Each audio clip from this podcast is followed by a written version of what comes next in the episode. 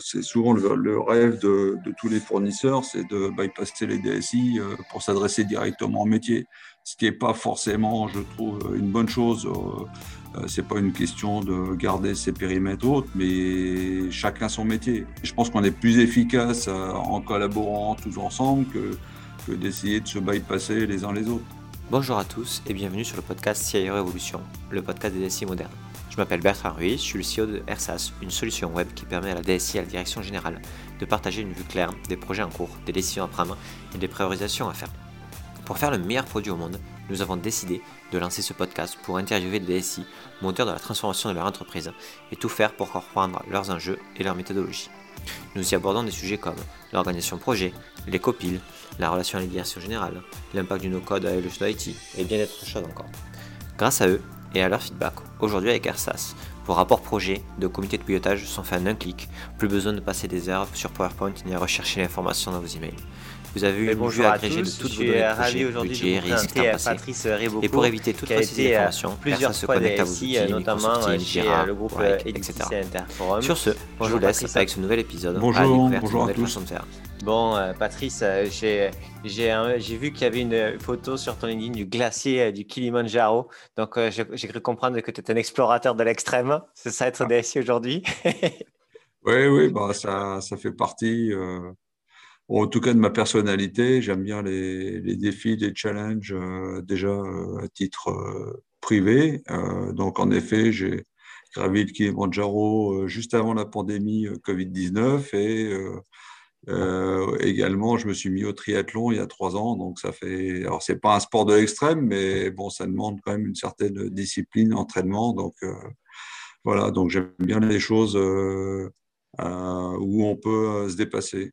Et à titre professionnel, j'aime bien également les challenges euh, et les réussir. Donc, du coup, euh, là, euh, j'ai lu, j'ai lu deux, deux, recommandations que tu as eues LinkedIn. Alors, ça, ça veut tout dire et rien dire, mais, mais de ce que j'ai cru comprendre, tu as, vécu des challenges organisationnels assez forts dans, dans, dans tes expériences. Mmh. Est-ce que, est-ce que tu peux nous en parler un peu, la nature de ces challenges, pourquoi ils étaient là Est-ce que c'était les changements de business model qui ont impliqué des changements de de l'organisation? Est-ce que c'est le fait qu'il euh, euh, y a une concurrence qui s'est accélérée, euh, qui du coup a, pressurisé en termes de rapidité, de vitesse que voilà, C'est quoi le contexte et pourquoi cette transformation? Oui, bah donc j'ai en effet on va dire, participé à pas mal de, changements de différents ordres. alors chronologiquement, d'abord j'étais dans l'industrie pharmaceutique et j'ai participé à un vrai challenge de transformation des sites euh, de production en, donc avaient vocation au départ à, faire une production nationale et qui se sont orientés vers une production européenne par spécialité de produits. Donc, c'était une vraie transformation euh, en, termes de euh, dimension, d'une part, puisqu'on a doublé les sites de production en termes de, taille, et aussi en termes d'organisation des flux manufacturing, supply chain au niveau européen. Donc, bien évidemment, en tant que SI, on a changé le, système d'information pour qu'il soit ben, conforme aux réglementations mondiales européennes et également qu'il apporte une valeur ajoutée ben, supérieure à ce qu'il apportait avant. Donc, une forte transformation organisationnelle et également technologique.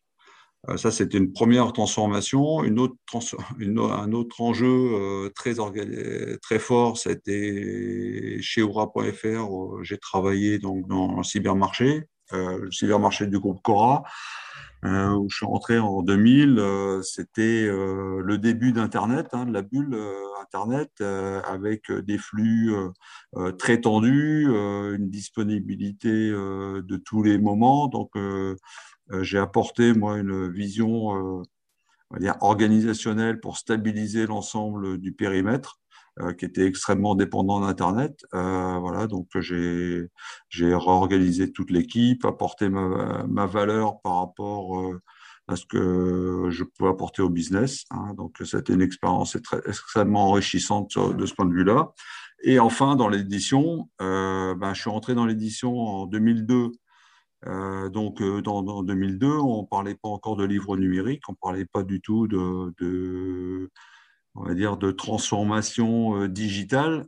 donc, j'ai vécu toute cette transformation-là pour passer du livre purement papier à toutes les formes numériques qu'on qu'on, vit aujourd'hui, hein, qui continueront aussi d'évoluer.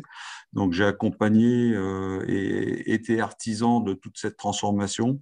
donc, dans les process, dans les métiers, également l'apparition du digital marketing qu'on avait quand même anticipé depuis quelques années donc, ça a été hyper enrichissant euh, bah, personnellement, d'une part, euh, et également euh, très challenging, puisqu'il a fallu à chaque fois se remettre en cause et apporter de manière parfois même proactive au, métier des outils, des idées pour développer le business. Donc là, sur cette partie-là, précisons un peu, hein, il euh, vous avez connu du coup des métiers où il a fallu euh, un peu évangéliser sur ce qui était possible de faire, c'est ça? Parce que euh, Exactement. ils n'avaient pas forcément une vision assez poussée technologiquement des possibilités, c'est ça? Oui, exactement. je peux prendre un exemple. Alors, tout au, niveau du data management, ce qui est donné, c'est extrêmement important. Donc, moi, j'ai une vision assez rapide de, mettre en place un entrepôt de données dire, transverse euh, sur l'ensemble des métiers du groupe et euh, pour collecter l'ensemble et pouvoir exploiter derrière. Donc, notamment à travers des outils de, de gestion de campagne marketing, de gestion de prédictive, de profiling client, de euh, collecter la navigation des internautes et pour adapter nos modèles de vente, adapter également les produits. donc, il a fallu euh, montrer ce que, à travers des POC et autres, ce qu'on pouvait euh, en tirer euh, pour que les, métiers, les marketing, les offreurs puissent, bah, puissent exploiter toutes ces données-là et en faire bénéficier la société en tant que telle. Et ça, vous connaissiez, vous, la capacité et les, voilà, l'impact de ces technologies parce que vous l'aviez déjà vu dans d'autres sociétés ou parce que les fournisseurs vous l'ont expliqué à vous et du coup, vous l'avez traduit? Bah, c'est un peu tout ensemble. Euh, il y a une partie de veille technologique, euh, de se tenir au courant euh, ben, de l'évolution des technologies dans le périmètre métier, mais également dans les autres secteurs, puisque euh, bon, il y a des secteurs euh, beaucoup plus avancés dans le digital marketing que l'édition, par exemple. Euh, donc, c'est intéressant de, pouvoir participer et recueillir l'expérience d'autres secteurs. donc, à travers, en effet, des présentations d'éditeurs de, de, logiciels, de solutions, des retours aussi d'autres sociétés. voilà. Et puis, c'est aussi le fruit de la proximité que doivent pour moi avoir les DSI avec les métiers de l'entreprise pour, pour bien comprendre euh, les attentes et euh, mettre en relation euh, ces futures attentes, les tendances, la technologie. Et, et, la DSI étant le catalyseur un peu de l'ensemble et pour être force de proposition. Hein. Et souvent, euh, on, entend parler du euh, shadow IT quand les métiers font euh, du shadow IT de leur côté, etc. Mmh. Ça serait quoi le nom qu'on pourrait donner au fait que les métiers ne font pas du tout de shadow IT et que ce serait bien qu'ils en fassent un peu parce que ça montrerait qu'ils sont en contact avec les fournisseurs?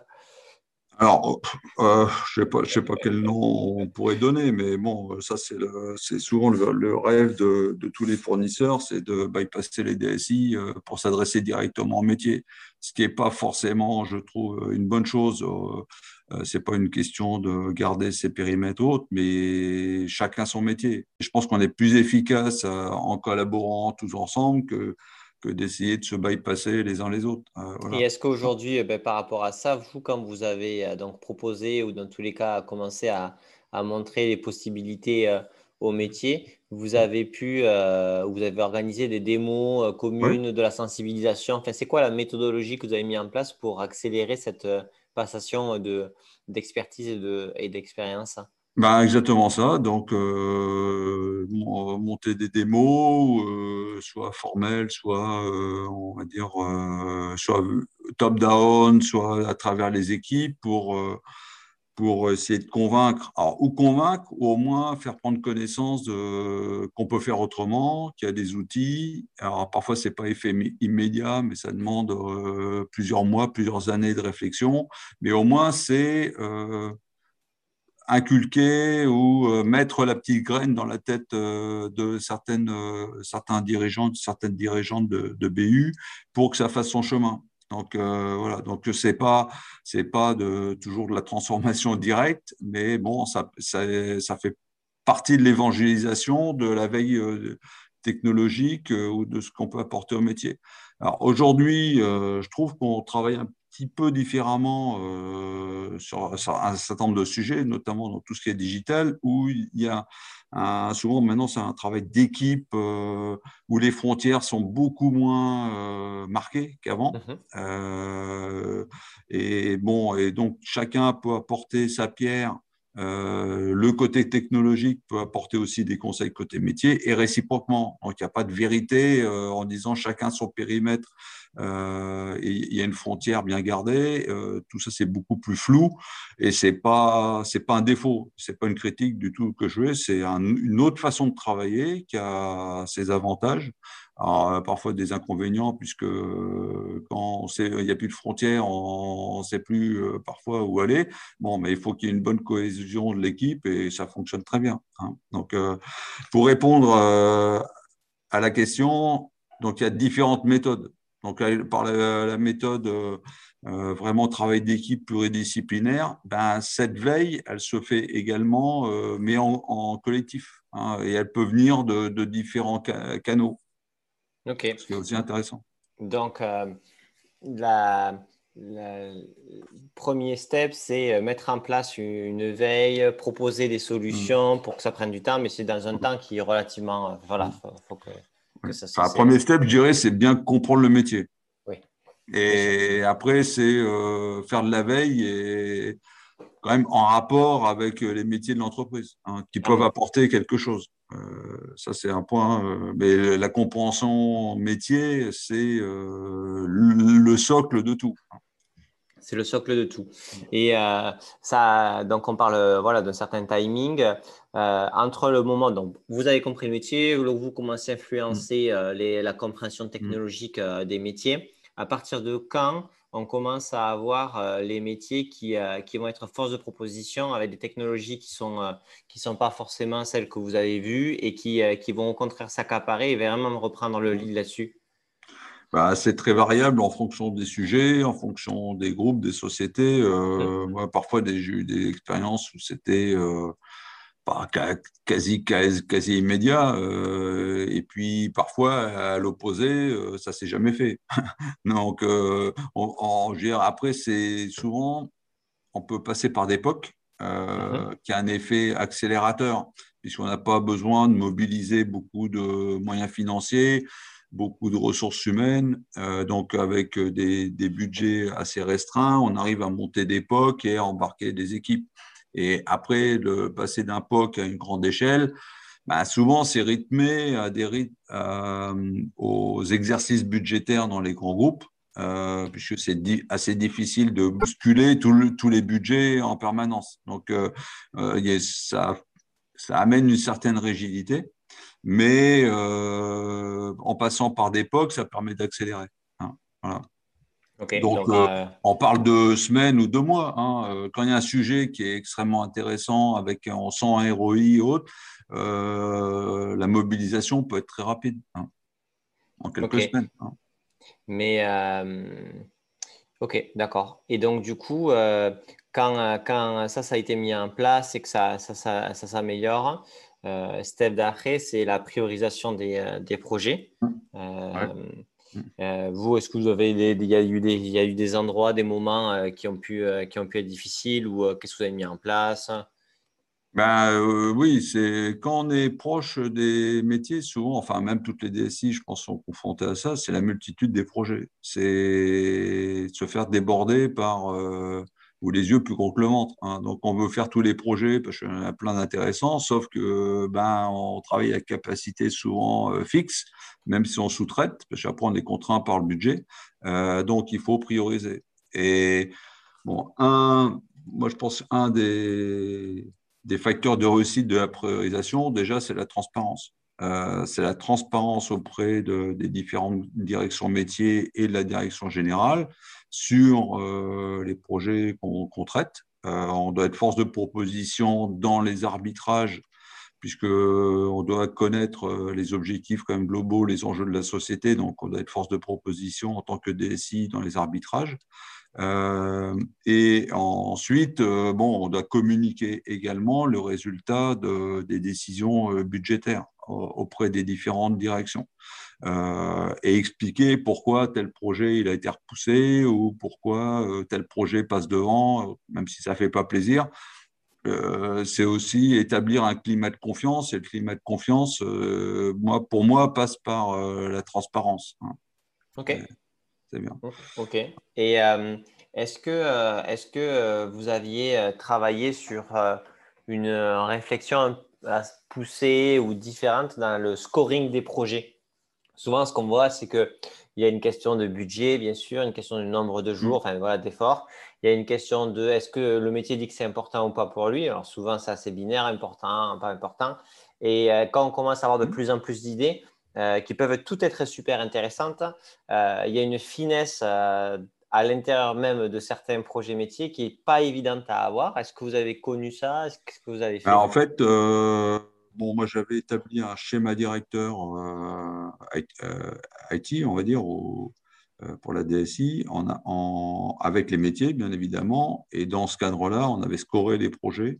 on scorait les projets entre euh, ben, l'apport euh, métier, le coût, le risque, euh, donc la, valeur que ça apportait. Et en fonction de, de ce score, en effet, les projets étaient priorisés.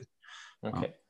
Moi, j'ai une, une, DSI qui m'a expliqué que un des changements clés de, de cette priorisation-là, pour elle, c'est quand elle a, elle a aidé, et du coup, après que c'est rentré dans le processus naturel, step by step, que chaque projet, euh, les métiers définissent euh, le gain précisément mmh. qu'ils comptaient avoir avec ce projet. Pas juste gagner de l'argent. C'est... et, que quand il y avait ça, mmh. là, à partir de là, les, décisions étaient beaucoup plus intéressantes. Mmh. Bah, alors nous, on avait mis en place, on utilisait la méthode Prince 2. Donc, dans la méthode Prince 2, notamment le premier ou les, un des premiers dossiers, c'est le cas d'affaires.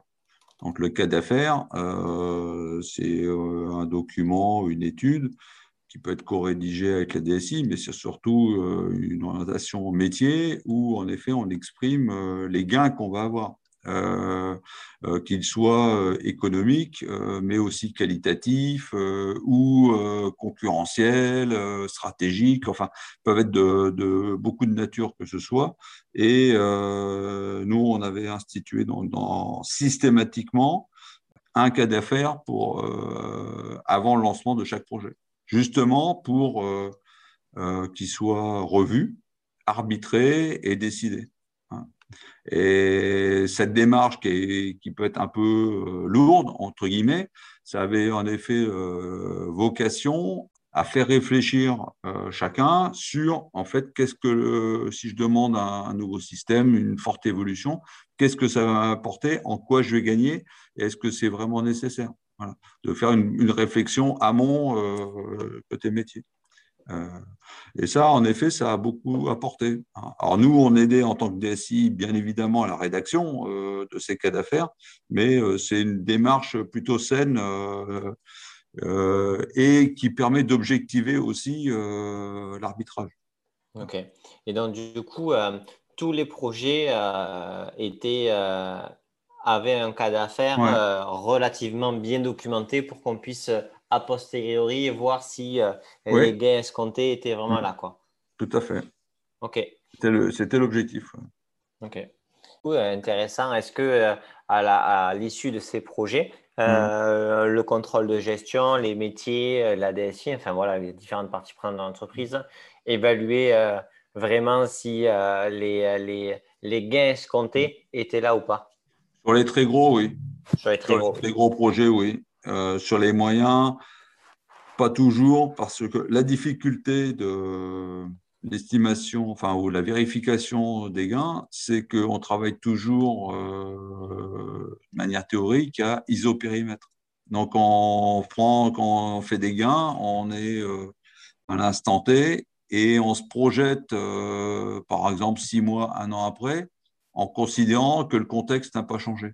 Donc, si on a, des changements de contexte, euh, par exemple, euh, un changement de volumétrie du chiffre d'affaires, euh, des équipes, on intègre autre chose. Donc, du coup, l'estimation après coup, elle est extrêmement difficile. Voilà.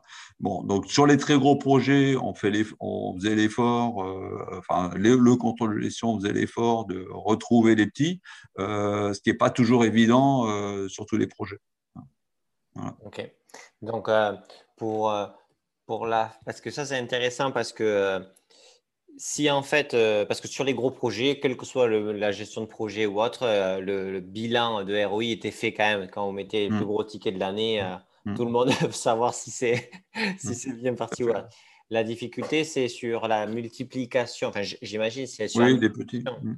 Des plus petits projets ah, qui sont en train d'exploser, qui au final, entre tout, mobilisent énormément de ressources. Euh, tout à fait. Euh, et, donc, du coup, objectiver euh, le résultat de ces projets est plus complexe. Bah, c'est pour ça que y a le travail amont est pour moi extrêmement important, qu'il soit fait de manière objective et honnête euh, et pas imaginer des gains qui n'existeront pas.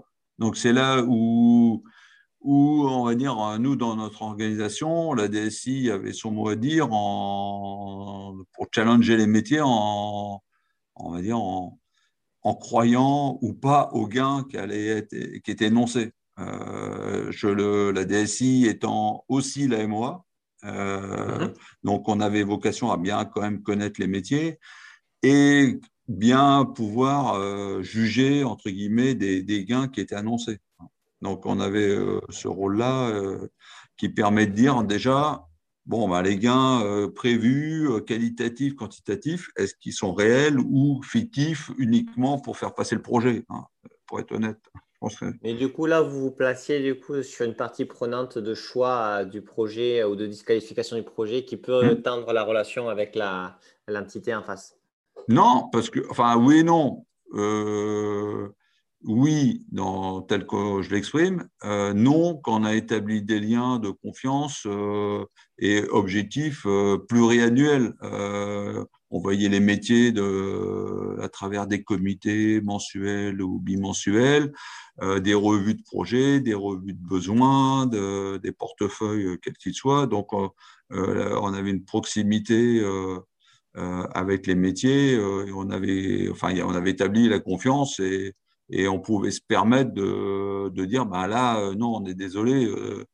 Enfin, ce projet-là, les gains qui sont annoncés, ils sont, ils sont trop courts. voilà. Donc, et c'est après, c'est admis. On travaille. Tout, enfin, l'objectif après, c'est quand même avancer tous dans le même sens. Clairement, clairement. Donc, parfois, on doit le rappeler en effet, mais c'est quand même euh, euh, avancer tout dans le même sens. Et la DSI n'est jamais, pour moi, contre les métiers. Hein, euh, et on doit tous avancer pour le, faire progresser la société dans son ensemble. OK. Et sur, la, sur les enjeux donc de, de typologie de gains, mmh. Ben, en gros, bon, bien sûr, quand c'est du ROI pur, euh, on est dépensé tant, on est dépensé moins parce qu'on euh, on fait mmh. des économies sur un fournisseur, etc. C'est facile à faire passer. Euh, quand c'est, par exemple, du gain de temps mmh. sur, des, sur, sur, des personnes qui utilisaient, est-ce que vous avez eu des difficultés particulières ou pas à faire passer ça? Parce que en fait c'est pas une économie directe si mmh. le personnel ne fait pas de nouvelles missions X ou Y. Ben oui, oui, c'est toujours euh, ça, c'est toujours euh, compliqué. Euh, on va dire, les chiffres sont pas durs à faire, mais c'est toujours compliqué déjà à vérifier a posteriori, puisque quand on dit on gagne 0,2 ETP, bon, ben, le 0,2 ETP, ça n'existe pas dans les faits, puisque donc ça veut dire que les personnes sont affectées à d'autres tâches. Donc, si c'est des tâches à plus forte valeur ajoutée, bon, c'est intéressant. Si, sinon, ben, c'est immesurable. Hein. Donc, ça, c'est toujours le compliqué de ne pas transformer les gains ETP e en ETP entier, puisque c'est un peu dissimulé dans la société. après, ça dépend, le, je veux dire, un peu la nature, mais ça peut faire partie aussi de l'efficience de la société euh, euh, par rapport euh, à gagner un délai de, de, réponse, de flux de données par rapport à la concurrence. Donc, ça ne se valorise pas toujours en, euros sonnant et trébuchant, mais ça peut se valoriser autrement. Vous voyez ce que je veux dire? Si on gagne, par exemple, une demi-journée sur euh, la mise à disposition d'informations pour les clients, ben, ça a une certaine valeur. Donc, euh, qu'on n'aura pas forcément facile, ça sera pas forcément facile à, décrire, mais ça a une valeur. Euh, gagner 0,2 ETP sur 5 personnes, ce qui représenterait un ETP entier, ben, ça a une valeur aussi puisque ça va permettre de ces cinq personnes-là de faire des, des choses qu'elles ne faisaient pas avant ou d'accélérer, réduire leur retard, etc. Donc, euh, on arrive euh, quand même à, convaincre, bon, mais c'est plus compliqué. en fait, aujourd'hui, si, si, on parle de. Donc, euh, les gens mûrissent l'impact des technologies sur leur, sur leur processus. Euh, donc, ils comprennent mieux comment améliorer ces processus-là. Donc, il y a des idées de projets qui augmentent. Donc, le nombre de projets augmente, pas forcément en, termes de montant, mais le nombre. Et donc, du coup, on a de plus en plus de, difficultés ou, de, ou dans la priorisation. Et aujourd'hui, ben, la priorisation sur euh, euh, des temps longs et des difficultés à mesurer l'impact, réel fait qu'on euh, on va prioriser par défaut euh, peut-être plus facilement ceux qui sont tout le temps euh, purement financiers, où on, peut, où on peut le faire, ou dans tous les cas, là où on est sûr qu'on pourra mesurer l'impact. Je dis une bêtise. Ah, comment on peut, on fait un site vitrine, on va améliorer l'expérience utilisateur. On dit qu'en grâce à ça, on va augmenter les mmh. conversions. Mmh. On pourra le faire, mais comme vous l'avez de beaucoup de choses. Ça, ça, se mesure. Oui, mais par contre, euh, c'est une grosse refonte. C'est dans combien de temps? Est-ce qu'on aura le même, le même ciblage? À ce trafic, etc., etc. Et donc, du coup, c'est toujours, il y a quand même une, une, une non-confiance dans la mesure de l'indicateur final qui, euh, qui, qui, peut être un peu complexe dans les choix. Oui, oui, c'est toujours compliqué euh, de tout vérifier a posteriori. Mais enfin, moi, je voudrais revenir sur un point, c'est euh, déjà qu'on veut optimiser en effet euh, les processus. C'est ça qui crée aussi, en effet, la démultiplication des projets. Donc, plus on veut faire des économies côté métier, plus il y a de projets informatiques, grosso modo. Euh, donc, il y a un, effet de vase communicant. Euh, et plus on met de la pression sur les, budgets en effet des métiers, euh, plus euh, le téléphone côté IT sonne. Hein, voilà. Mais, mais après, c'est justement là il y a le rôle de SI pour, pour être en capacité d'arbitrer.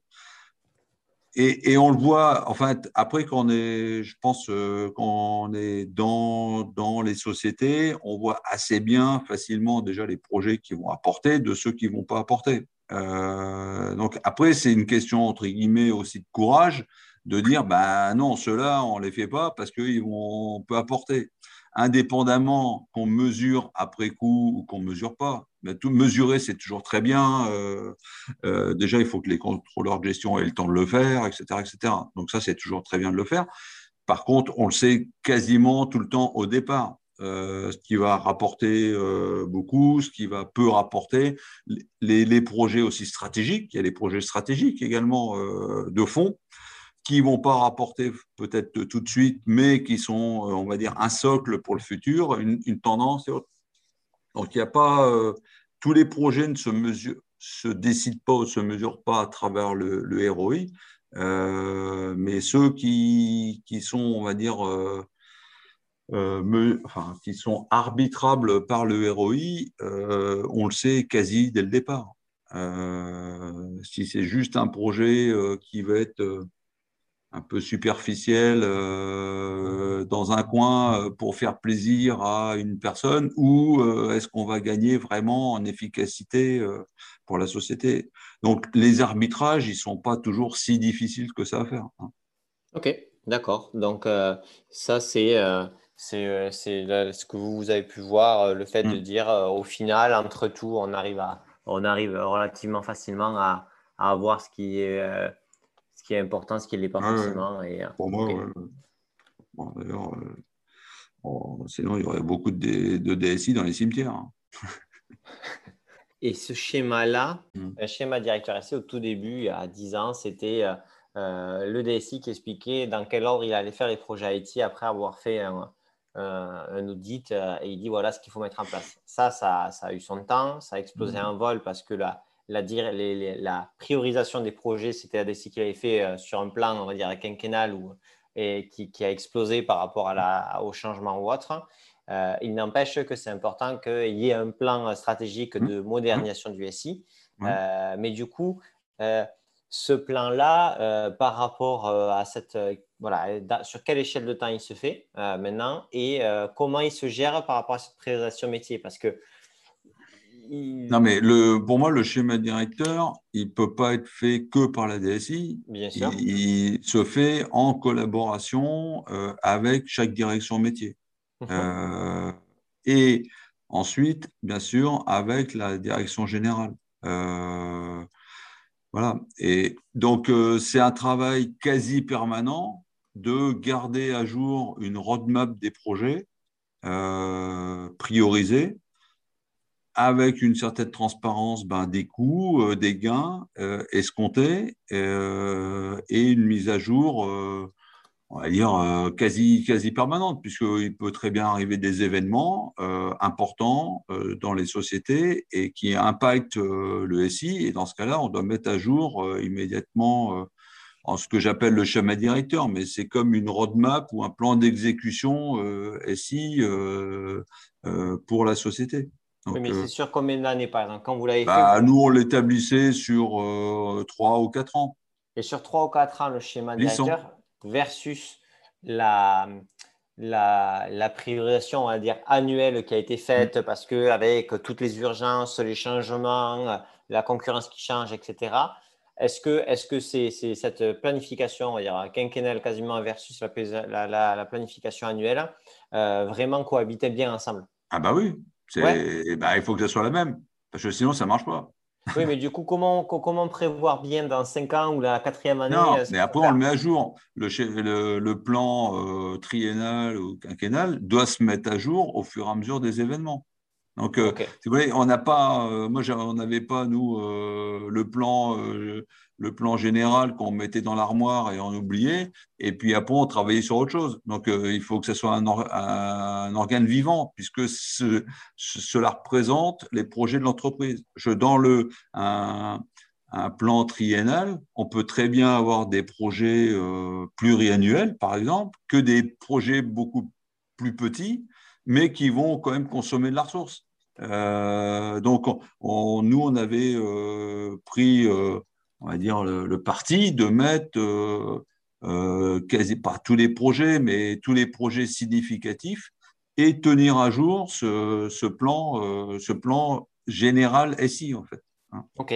Donc, vous vous donnez, vous vous forcez à être sur un temps long avec une, réévaluation de ce temps long en continu, mais pour garder un cap. Ah bah oui, exactement. OK.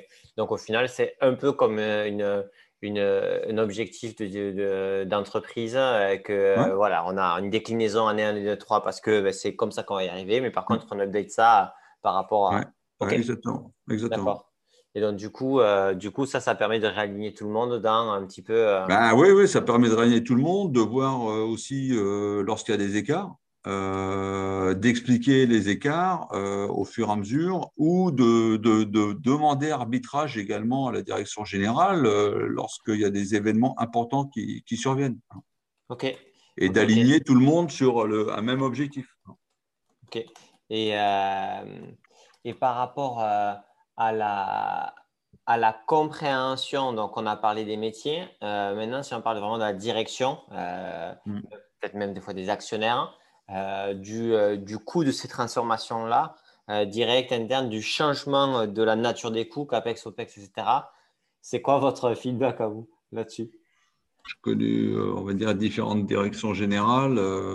certaines étaient plus proche, on va dire, euh, de la compréhension du système d'information que d'autres. Donc après, ça dépend aussi le, les affinités que certaines personnes ont à comprendre euh, l'impact que le système d'information peut avoir sur, euh, sur la société, etc. Donc ça, c'est vraiment très variable et en fonction de, on va dire, des actionnaires ou des DG. Hein.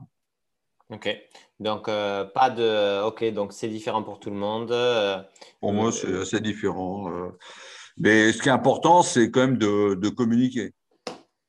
C'est-à-dire de, de, communiquer sur, au maximum sur justement ces, ces mises à jour, ces, les coûts que ça, ça, peut générer, les gains, enfin, d'avoir un côté marketing ou de visibilité du SI, qui ne doit pas être seulement vu comme un centre de coût. Hein. Et ça, euh, vous, par rapport à vos expériences, vous aviez, si vous mettiez une échelle euh, de 100%, c'est un succès, et 0%, c'est pas un succès. On a compris que c'était un centre de profit à 100%. Ah, ce n'est qu'un centre de coût, 0%, vous investissez où? Bah, En fait, ça dépend les DG. Il y a des DG qui, qui, sont pour moi très, en proximité avec les SI qui comprennent bien l'intérêt euh, et de plus en plus euh, du SI dans, la performance de la société, dire très positif euh, par rapport à votre échelle. à l'opposé, pour certains, c'est un mal nécessaire. mieux, c'est de pas trop en entendre parler. Voilà. Donc, c'est pas forcément très valorisant dans ces cas-là. Bon, donc c'est très. Enfin... Et aujourd'hui, vous repartiriez dans un, dans un poste où euh, la direction générale, euh, elle vous voit comme un centre de coût? Moins. Ouais. moins. Moi, euh, je, moi, je suis convaincu, on va dire, de la valeur que ça peut apporter aux sociétés. Donc, si on n'est on n'est pas tous en phase dans la même direction, c'est plus compliqué c'est plus compliqué. Ok, mais en euh, plus de ça, j'imagine euh, c'est moins, c'est moins, c'est moins intéressant puisqu'au ah bah final, ah oui, clairement, clairement, vous ne pouvez pas travailler en équipe pour, euh, pour vraiment transformer l'entreprise. Tout à fait. Ok. Et au niveau donc du coup, au niveau de la du changement capex opex par rapport à la direction générale et, et, et au DAF, c'est ça nécessite, ça a nécessité pour vous une vraie acculturation et, euh, et euh, une vraie énergie ou ça a été relativement euh, rapidement compris et, donc du coup mis en place tout ça? Oui, alors déjà, il y a des politiques différentes, OPEX, CAPEX, dans chaque société.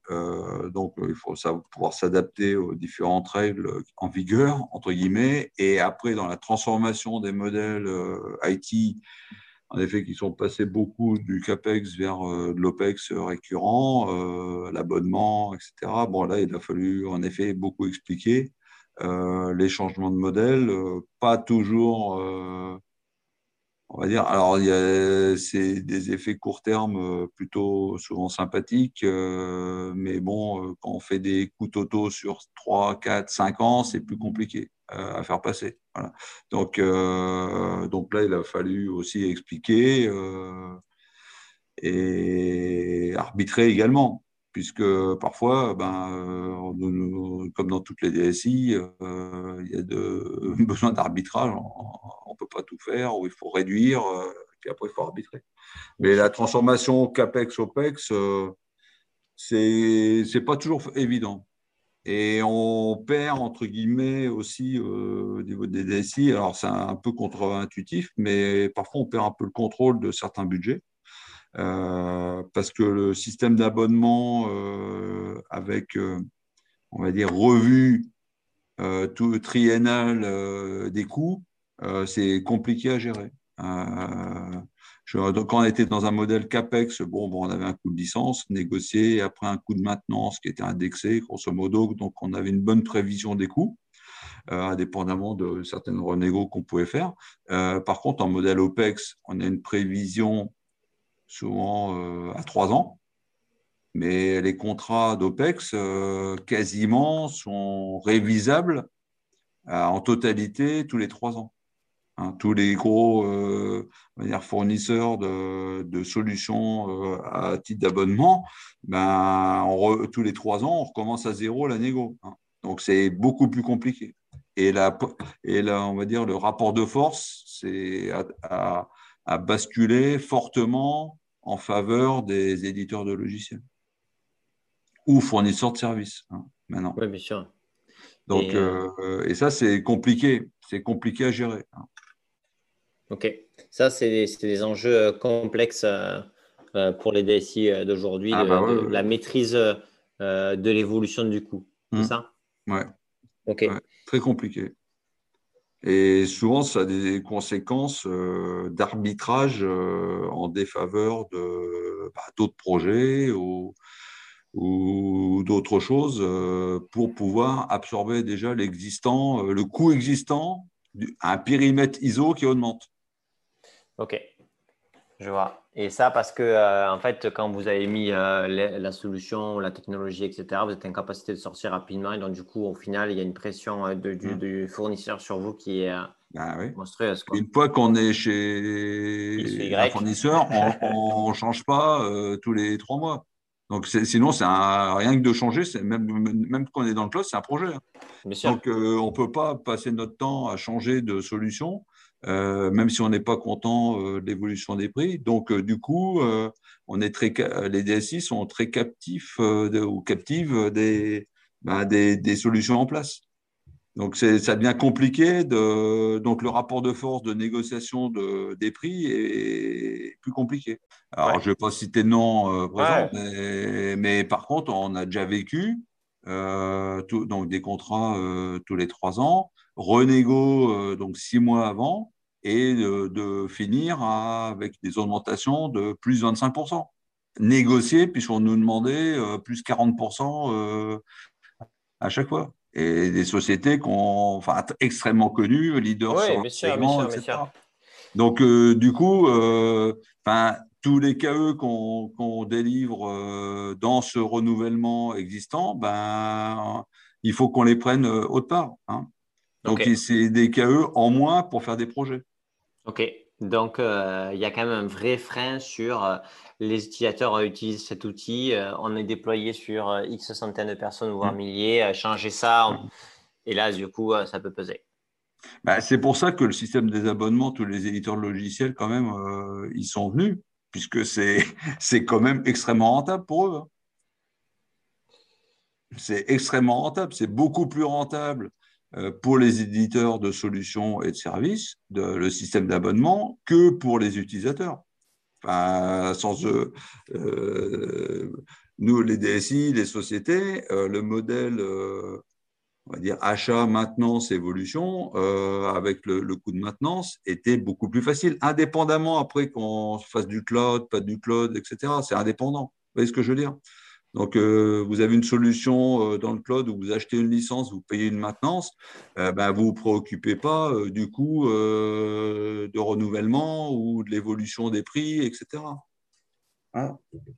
Sachant que dans le standard de l'IT, le coût de fonctionnement de l'existant a normalement un effet déflationniste dans le temps.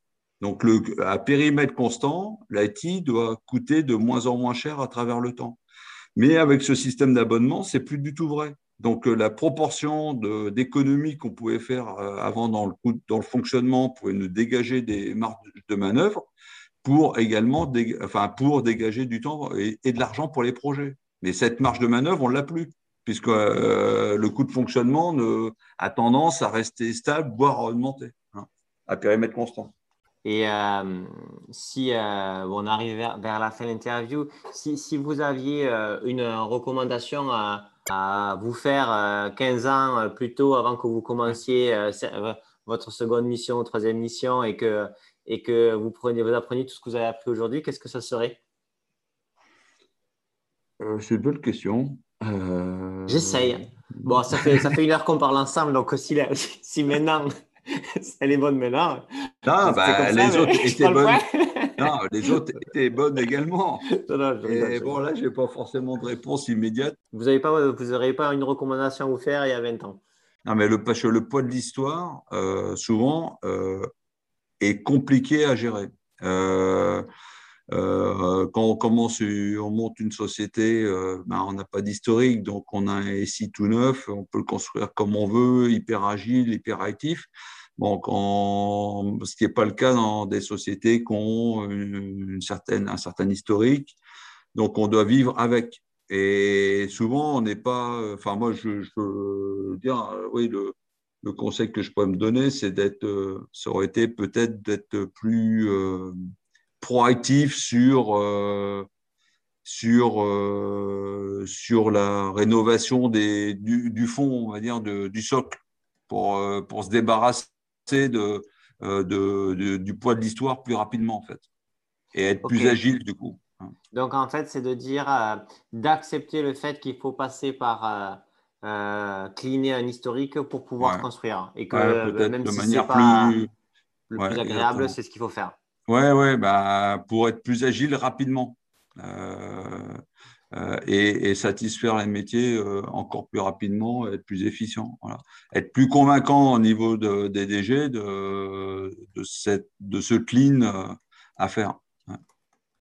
Ok, super intéressant. Ben, écoute, c'est super, c'était top de, pouvoir, de pouvoir échanger avec toi, Patrice. Est-ce que tu as un, dernier point que tu voudrais aborder avec nous ou c'est bon pour toi? Non, c'est bon. je suis toujours aussi passionné par, par mon métier et, et toujours aussi, aussi convaincu, euh, on va dire, de, de l'apport euh, qu'on peut avoir dans la transformation euh, des entreprises. Clairement, clairement, clairement. Bah, super, merci Patrice, c'était top. Merci pour, merci pour tout. Merci.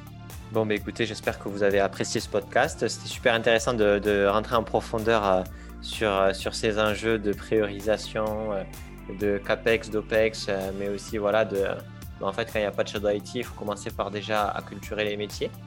Euh, ça pourrait être intéressant de faire un podcast euh, encore plus précis là-dessus, je pense, toutes les, toutes les astuces et, et pratiques pour, pour faire grandir les métiers.